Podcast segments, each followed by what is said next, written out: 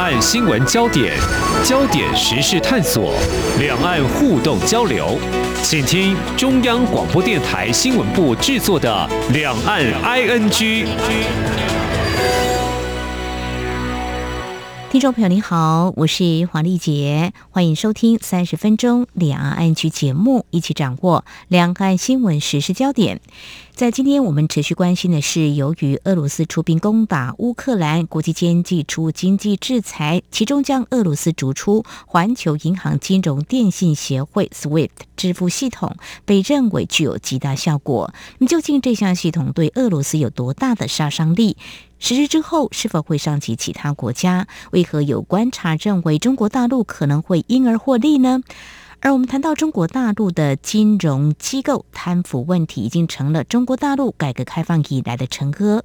中央宣称要大刀阔斧整顿，在一月底所召开的中央政治局会议还点名要整治，问题到底有多严重？我们在今天邀请大江大学财务金融学系教授聂建中观察探讨，非常欢迎聂教授，你好。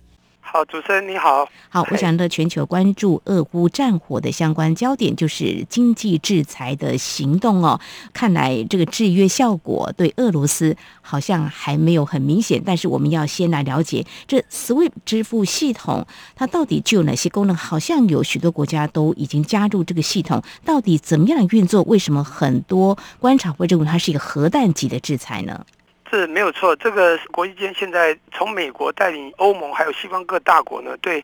这个俄乌战争开打之后啊，所做的这个制裁涵盖的非常广哈，他所寄出的甚至从经贸、金融、这个航空运输、军事科技、体育、文教，几乎呃这个每个领域啊面面俱到了。可是你可以看到这么多的制裁中呢，大把它称为核弹级的制裁，就是刚刚主持人讲的所谓的金融制裁。那我们把它称为叫高规格的金融制裁好了。我现在要讲到的就是这个重点叫金融的挚爱，就是 SWIFT 这个东西啊，会让全球的金流产生挚爱，也就是整个环球的相关。金融的这个呃运行呢，都会怎么窒息？嗯，好，金流很重要。好，那今天就要讲的国与国之间，甚至企业与企业之间，甚至人民的旅游啊、留学等等的，有时候要跨境。对，那一旦跨境的时候，你一一定会有各国的货币的交换、这个转汇，呃，汇兑之后呢，还要支付，还要经过一个系统传出去。那这一定要有一些的平台的服务。那全球最重要、最主要的支付平台，就是我们的跨境转汇的支付平台，就是 SWIFT。它就是让我们的钱能够转到国外的最主要的一个系统。那当然，它有它的成本，它非常低，而且时间转换呢会比较快，而且也比较安全。所以在这个几个条件之下，几乎全球都已经相信 SWIFT 的这个运作。它从一九七三年开始建制的，虽然基底在比利时哈，那么不断的有国家的加入，那已经有两百多个国家，有一万一千多个银行加入。这时候如果有个国家，被这个 SWIFT 这个协会终止，好，或者叫做逐出了，那他的钱基本上就走不出去，或者进不来。他搞不好经济再好再强，他就要倒了。这就是大家讲到的，这是一个核弹级的金融制裁。是。那台湾还有中国大陆都有加入这个支付系统吗？对。当然有，这个是全世界都一样。你如果呃，台湾你如果到任何银行去，或者你有钱要汇进来，他一定会要你一个 SWIFT code，他有一个编码的，每一个银行都有一个编码。对，那它都非常细，只要加入它有一个编码，它编码不会错的，所以说安全。这个是我们台湾最主要的一个系统。当然。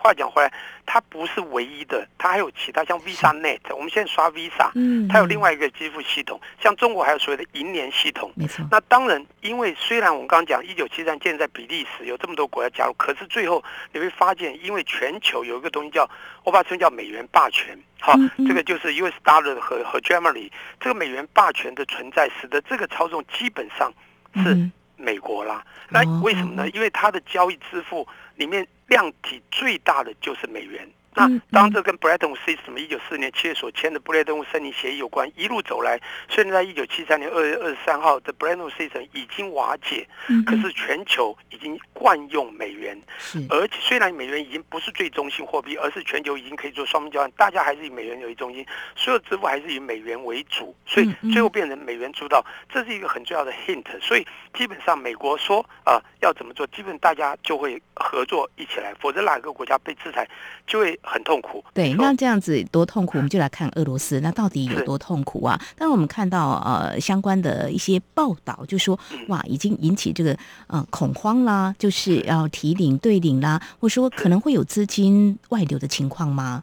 是，好，我跟你讲，这个就是资讯对不对称的问题。嗯，你说为什么会挤兑？当一些人。资讯不对称，一定会产生这个主任讲哈，就叫恐慌。嗯，我们金融界把恐慌当做一个比报酬还重要的一个数据。当你一产生恐慌，会产生更多的后面的股牌负面效应。比如大家去挤银行挤兑，因为他根本不知道国家到底怎么去处理，未来被断了，我钱要怎么办？一定会想要去挤兑，或者想要做事前呃，就是一些。呃，动作那人一多积沙成塔，就会产生看起来的呃小乱象。我想，这时候在俄国本土一定有人民会担心，一定会紧张，尤其有海外关系的了哈。那这时候这就是我们刚刚讲的恐慌。但是我讲的资讯不对称的原因，是因为你觉得俄国俄罗斯本身他没有预做准备吗？有吗？跟当然会有。而且我认为已经做了部分预做准备，因此这样的影响，说实在，绝对会打击到俄罗斯。但是俄罗斯应该也有他的方知道。好，我讲两块哈，先讲一下历史。实际上，这个制裁是蛮有趣的，你知道？他的无独有偶，这样的行动啊，好像这个每五年一次，你知道？哦，怎么说呢？哎，在二零一二年的三月，伊朗已经被制裁一次，另外一个国家叫北朝鲜，朝鲜国也被逐出了。现在二零二二年虽然是二月底开始，到二零二二年应该是三月，大家都呃纷纷加入，也是三月。嗯，你就是三月这个很奇怪哈，而且是每五年一次啊。那我要讲就是俄国是不是有前车之鉴呢？就像中国有了这个呃日本过去的币值疯狂升了三倍，也是 Bretton Woods System 一九八五年九月二十二号那次的会议之后，实际上大家都清楚，二零零三年这个九月二十号在杜拜也开了一个所谓的 G7 会议啊，跟一九八五年的 G5 会议有点像。可是中国有没有马上升值？没有，这就是前车之鉴。所以中国到了两千六年七月二十一号才开始答应，慢慢缓步升值，这就是他知道怎么去稍微的应付这种阵痛。嗯，而且这个东西为什么说俄国他早有准备？因为他还不是看这两个国家在 SWIFT 被 逐出的 这种产生的经济的困境，而是在二零一四年的时候是最主要。因为二零一四年有一件大事，也是欧洲的事情，就是俄国的另外一个所谓的可能被人家欺门大户的另外一个小岛在。它的南边的叫克里米亚，嗯嗯，二零一四年他让克里米亚并入，就我们说并吞好了。对，他并入的那时候，实际上全球就已经在谈要制裁俄罗斯。那最好的制裁就金融，让他钱出不去，是不是要断线？那时候声音已经喊到很高啦。嗯哼，你觉得他会不会预做准备？呃，教授他已经预做准备了，成立一个支付。系统目前看起来有一些数据来观察，就是说这个支付系统还可以吗？没有那么好，没有那么好。这个支付这么晚做，嗯、也没有那么多人买单。请问你怎么做？好、嗯，是要 base 要大嘛，对不对？当然，当然，他加入的这个银行体系、金融体系要够多，而且必须是。国际间的大部分的金融体系愿意，不能说只是自己国家，比如他们有七百家银行，就只有这个他自己国家加入，那意义不大嘛？那你就变成了境内支付系统，是，那怎么跨境？所以他用卢布吗？还是用美元？啊、跟美元脱钩吗？跨境支付没有说一定要用哪一个的。我先讲一下 SWIFT 在最新的报道哈，当然过去几乎都美元，现在美元占四十多趴。全世界有一个很重要的操作权货币，在 IMF 国际货币基金里面有五大货币，这五大货币变来变去啊，所以最早的这个十六个国家后来变成五强，就是美日英德法。后来在一九九九年欧元成立以后，变美日英欧，就欧元嘛，取代了德法。后来到了二零一六年的时候，大家知道有一个国家崛起太快，然后被 IMF 马上请求加入了，叫人民币。所以现在有五大叫美日英欧人。好，这个知道，这五大货币现在都变成，因为超级货币它变都变主要货币，因此在转汇这五个货币都会被进行转汇，啊，这是大家最需要的。而这些国家的币值，我刚刚讲的比例，美元占四十多趴，欧元基本上占到三十六、三十七趴，英镑在六趴左右。而人民币超过了日元呢？啊，最近的报道将近三趴，而呃日元大概二点六趴。好，那不管怎么说，其他的小币值就比较少了，甚至都只有加币一点多，其他都甚至不到，也都很少。这呃五大货币其实都有它的量，只要有一个系统出现，这些货币都有可能会经过它，倒不是货币，但是它会不会被大家买单？是不是会经过它来转汇？这是一个问题。好，只要你接受了。俄国这些银行当然就可能进出来得了，还有一个国家 A 国和 B 国，如果 B 国呃有一百家银行，九十家把它断了，九十家加入 SWIFT，有十家加入所谓的 SPFS，它还是有机会去做的。嗯，他又透过那几家还是一样可以转过去，但是它的困难度会比较高，还有它的成本也可能会比较高，这速度也会经过大家的考量。嗯哼，所以我们相较来做数据上的观察，就说像 SWIFT 通讯系统连接两百个国家，刚刚老师有提到的有一万一千家左右的金融机构，那看到俄罗斯它预做准备哦，就是它有打造一个 SPFS，就是俄罗斯银行金融报文的传送系统，但是如果加入的国家金融机构不多的话，恐怕这个要减少冲击还不是那么的强。那至于就是说，呃，我们看到有一些国家态度刚开始是有点保留，那原因是因为是不是形同双面针的感觉？我如果停止这个交易的话，就会受到一些影响，可以这样来看吗？大家都会考量，这一定是双向的。今天 A 和 B 国的企业做生意，怎么可能是 A 国受伤，B 国的不受伤吗？嗯，B 国也要跟 A 国买东西，或卖给 A 国东西，他不需要转汇吗？那受伤的是 B 国还是 A 国，还是只有一国，还是两国都说？这是很明显，这也是为什么。呃，所有做的动作，呃，我们不可能接受，我们要做，可是他们都知道也会打到自己嘛，这让人七分智商呃三分，这是一定。今天我刚刚讲的苏二他自己的一个。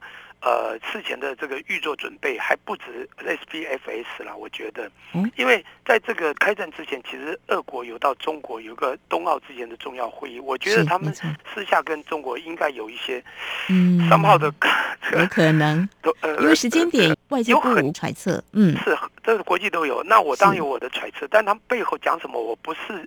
最高顶端的人，我不肯知道他们在讲什么话。他们一定有私下去，也就是这次中国他不能完全表态，因为中国也很尴尬嘛。他让两个国家独立，那这是不是表示中国也要让台湾独立等等的问题？反正中国其实他也有所谓的一进一退，到底要怎么做有问题，所以他一直保持中立。但重点是他私下，我认为是支持中国俄国之声，其实他们前景是非常清楚的。你可以看到他们很多的高阶甚至发言人所讲的话，绝对不认为乌克兰就是对的。所以他们也不可能，心里是不可能支持，尤其是美国代理嘛，哈，现在大国像有点反美吧，对，是，这就是过去一战、二战所以产生轴心国、同盟国的概念，这就是人哈，吵架就越背越远，所以他不可能走入美国系统，一定会跟俄国 somehow 的交好。请问中国有没有所谓的支付系统？也有，叫 GIPS，对不对？说不好听点。中国制造在二零一五年写出了中国制造，到了二零二五、二零三五、二零四五的三段，他们做了很多动作，包括人民币跨境支付系统 CIPS，也就是防美元霸权。哦，你不要以为二零一八年才开始美洲贸易战，其实又为什么开始打响？都是英国。为什么当时欧巴马的时候要砍断华为中心在美国的并购案？其实不是光美中贸易战，这两国在中国经济发展的时候，美国就做了很多动作，而中国就已经发觉到未来。如果用美元霸权之后，又把支付系统断线之后，中国会很惨。所以人民币关于支付也在这 CIPS 也早就在二零一五年建制。其实俄国跟他们这个也已经开始做一些动作，甚至像 Visa 卡这种的，银联俄国也跟他们做了一些商号的一些处理。我认为这个都是他们的备案。更重要、最重要的，当然这不会那么快哈。嗯哼你觉得有一样东西是不是世界的未来？就是金融的第五次革命。我所谓的革命，就货币第五次革命，然后我们的革命从铸币就是，呃，那个金属，然后到了纸币，到了信用卡，到了电子支付，哈，我们用电子，现在是数位货币年代第五次，数位货币的年，嗯，对，这个很重要。你看中国从二零一四年怎么建设它的 CBDC，嗯，它的一人民币已经俨然在全世界很耀眼啊，嗯，它从苏州相城区到西边的成都，好，到南边的深圳。再到北边的这个维安，就是北京旁边，他从一个小乡镇的公务员的这个外出的一个半支付，开始给他全支付到薪资到四个点，然后进入大城市到全中国，现在多少个地方已经开始用？他们真的是亦步亦趋的，从四点开始，四个点到四个城市，越来越多，嗯他已经成功了。也就是未来的别的国家，包括蚂蚁金服当所带的中东、中亚的所谓蚂蚁金服“一带一路”的九个国家，都会未来用人民币做数位支付。哦，俄国现在也有所谓的 digital 卢布了哈，就是数位卢布，前年开始研发，已经宣布要做。当然，它没有那么快，没像中国进程这样。嗯，这个都是他们已经预想到的。当然，现在电子支付。我们使用这个手机已经非常之习惯，大家都未来会接受，但是目前要全部接受还不可能。但是大型的企业只要有一些数位专业，就可能去处理，因此他们的未来是有可能避过，而且 SWIFT 的未来不可能持续长久。我研究过，在数位支付之后不久未来，SWIFT 它也会倒闭啊，它成本还是比较高啊，速度还是比较慢。哦，成本比较高，速度慢吗？那现在速度，比较慢。我先讲，我刚刚一开始是个比较性的，SWIFT 现行的，好 VisaNet 等等，它速度快。啊，除了安全之外了哈，安全最重要，安全性蛮高，速度最快，嗯、成本最低，跨境方便，对不对？嗯哼。可是跟数位货币比，成本就高了，速度就慢了。你一个手指一打就出去啦。嗯哼哼。我现在付你钱，你现在看我们现在台湾境内任何的支付系统，是不是一？按下出你就收到钱了。中国大陆在数位货币这个脚步，它算是跑得还蛮快的，全世界第一。第一。这个区块链，他们已经教育他们的公务员在二零前全部要受训，美国完全落后。所以当时的这个 Zuckerberg，也就是我们的 Facebook 的脸书的这个小的年轻老板，在二零一九年九月非常气愤的对他们参众员说：“你们这些 stubborn。”他说：“哦，反正这个 leadership is not guaranteed。我们的金融主导权已经被人家抢走，已经不是我们了，你不知道吗？”嗯、他讲的就是数位货币，那是二零一九年。好，这个相关的数据我补充一下，也是看到报道的一个数据哦。到去年八月底的统计，刚刚提到就是人民币跨境支付系统 CIPS 在一百零三个国家拥有一千一百四十四家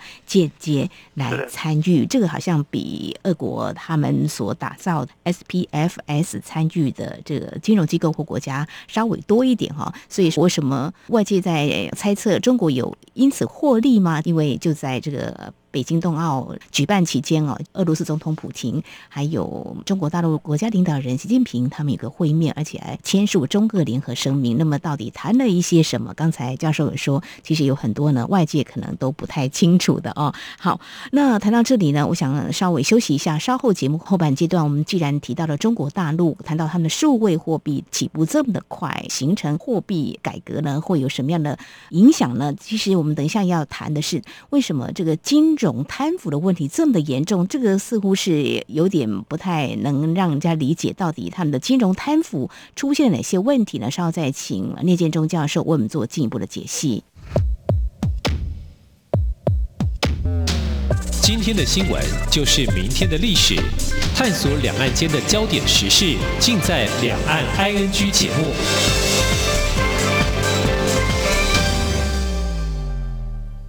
这里是中央广播电台听众朋友继续收听的节目《两岸 ING》。我们在今天节目当中邀请到大江大学财务金融学系教授聂建中，为我们关注两个焦点。那刚才谈到 SWIFT 的支付系统，那么因为俄罗斯侵略了乌克兰，所以国际间呢，呃，将它给逐出了，可能会产生哪些冲击？那么俄罗斯会如何来因应？中国大陆有可能会获利吗？那么谈到这个焦点，中国大陆在啊，数位货币方面或以人民币计价的支付系统也已经有所预备了哦。不过接下来我们要谈的虽然也是聚焦中国大陆的这个金融方面的焦点，但是呢，我们看到这个贪腐的问题哦。那么中共十八大反腐风暴之后，中国大陆金融系统有大批官员涉贪腐被查，包括一行三会，就央行、银监会、证监会、保监会跟证监会的。系统官员等等，其实比较近的话，媒体也有披露了。去年以来，金融系统至少有二十九人就落马，涉及金融机构、银行、保险、资产管理公司等等这些领域。那么，其实谈到这个反腐风暴，当然，习近平上任之后，看到他可以说是雷厉风行哦。那再往前推，其实十五大就有反腐倡廉，也扩及到金融系统哦。呃，教授，你怎么样来看？这中国大陆出现金融贪腐问题，跟他的这个经济政策是有关？比如说，台湾是市场经济，他们是一个计划经济，还是说有什么样的原因呢？如果要问是什么样原因，我觉得一个最主要原因就是有一样东西太吸引人了，就是钱。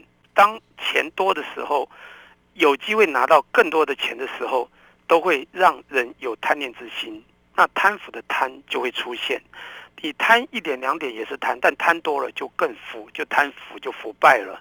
我觉得这个跟中国的经济发展非常有关系，这就是其来有自啊。现在哈所打击的这个是重手哈，甚至到公务部门都打到这么多。你刚刚讲的这么重要的，就像台湾金管会这样的所谓的证监会、银监会的保监会都被这样的严苛打入。有你刚刚讲二十九个这么重要人士落马，他们用落马来形容。哎，这个是很严重哈。那当然这也一方面展现这个现在他们的领导人这个习主席的魄力。嗯，好，那讲到这个呃，为什么会这有走到今天呢？这是有你刚刚讲的这个中国特色的这个社会主义啊的这样的一个经济的计划经济的做法，造成他们有今天这样子讲，他们的这个。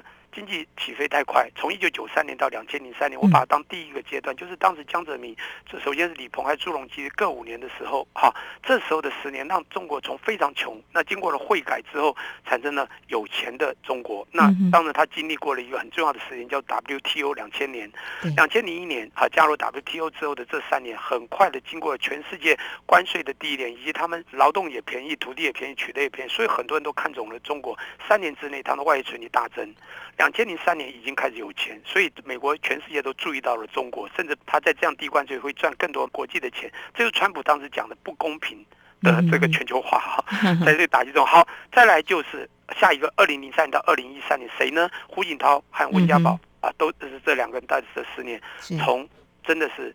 富到刚，但不够强，他已经非常刚了。为什么？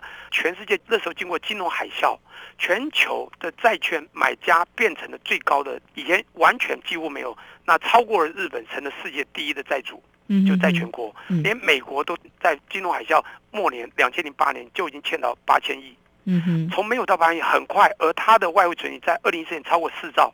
那你知道中国的经济起飞是全世界 get shock，就是吓到了。二零一三年，当另外一个主席叫习近平上任的，到现在，他们过去只有到刚，他现在要变强。一直讲到强就很重要，他有两个中国百年梦，叫做啊人民百年梦以及国家百年梦。人民百年梦，他建党建军的二零二一年，在他在任的时候必须达到。全民小康，好，这要拉近贪腐了。嗯，全民小康这个很重要的一个概念，所以他所做的所有动作，包括策略，都照着这个步骤在走。就刚刚讲计划经济，尤其从十五计划，可以去了解他十五、十一五、十二五、十三五所做的动作，一直延续到现在即将要开十四五，可以去看里面有很重要叫薪资倍增。嗯嗯，新资倍增就打造二零二一。的所谓的全民小康，又是中国百年梦。第一个，第二个百年梦是在二零四九的中国梦，也就是大家都知道他们的建军嘛。现在二零二一是建党建军，他们建国是在一九四九，所以百年之后的二零四九，他们要第二百年，所以那就是中国制造二零二五里面所写的二零二五第一波，三五第二波，四五第三波，全世界第一就在二零四五，然后二零四九要宣告已经超过美国。嗯哼，这个梦我先讲二零二一就是贪腐那。因此，他在十二、十三五计划，你看薪资倍增之后到十三五时候，他们做了另外一个动作，叫做薪资已经倍增太多了。从九零年代的薪水一百五到两千年三百，到二零一年六百，后来让那个富士康跳楼事件一下子提升了一百二十八，到最后到两千，很快急速到现在，甚至超过台湾薪资。这个薪资倍增是全世界都看到了，甚至澳洲都认为它已经脱贫。好，它达到了重点。第二个，他们就用加税方式，加税当然。用真正的十字架，就企业你把钱吐出来一点，产生所谓的大家人均分、财富重分配。可是光加税不够，他发觉已经做到不能再做，最后只能做一个更大的口号，叫共同富裕。对，共同富裕其实早就谈了，这种概念早就啊，他们以前讲不好听一点，人民大公社不就是共同富裕吗？是啊，人民公，但现在谈的，他们以前的金融互助就是就共同呃富裕，现在共同富裕完全做另外一套，就是习近平讲的。打击比较赚最多，因为他们已经开始有所谓半自由经济了。是很多像马云之类的，蚂蚁金服这已经是变大了，甚至独角兽已经控制整个国家经济，因此他必须做所谓的共同富裕动作，就打这些。